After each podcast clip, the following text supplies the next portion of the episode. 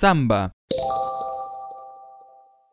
Para género musical de origen brasileño, véase Samba Música. Para la serie de Paca Paca y Encuentro, véase La asombrosa excursión de Samba. La samba es un género musical bailable típico de las provincias del norte de Argentina. Fue propuesta como danza nacional de Argentina. Origen y denominación.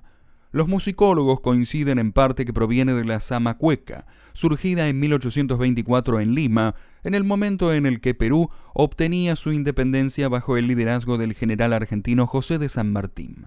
La denominación samba se refiere al término que se aplica a los individuos mestizos descendientes de una persona indígena americana y otra negra.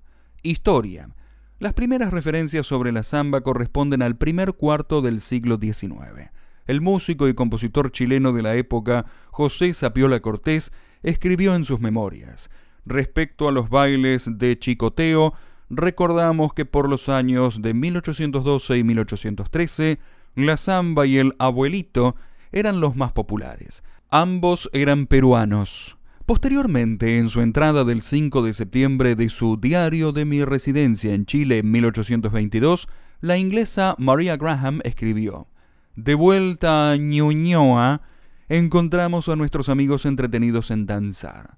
Habían conseguido un par de músicos y bailaban minués y danzas populares españolas, quizás las más graciosas del mundo. Las que me gustaron fueron el cuando y la samba, bailadas y cantadas con más expresión y entusiasmo que lo que permiten las costumbres de la ciudad, pero sin salir de los límites del decoro.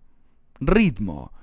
Su ritmo es motivo de controversia porque hay algunos músicos que la definen como una danza puramente en compás de seis octavos, mientras que otros, como el músico Juan Falú, consideran que en realidad es una danza de ritmo mixto, con una base en tres cuartos y una melodía en seis octavos, mientras que hay otros, como Adolfo Ábalos o Hilda Herrera, que sostienen que esta es una danza puramente en tres cuartos.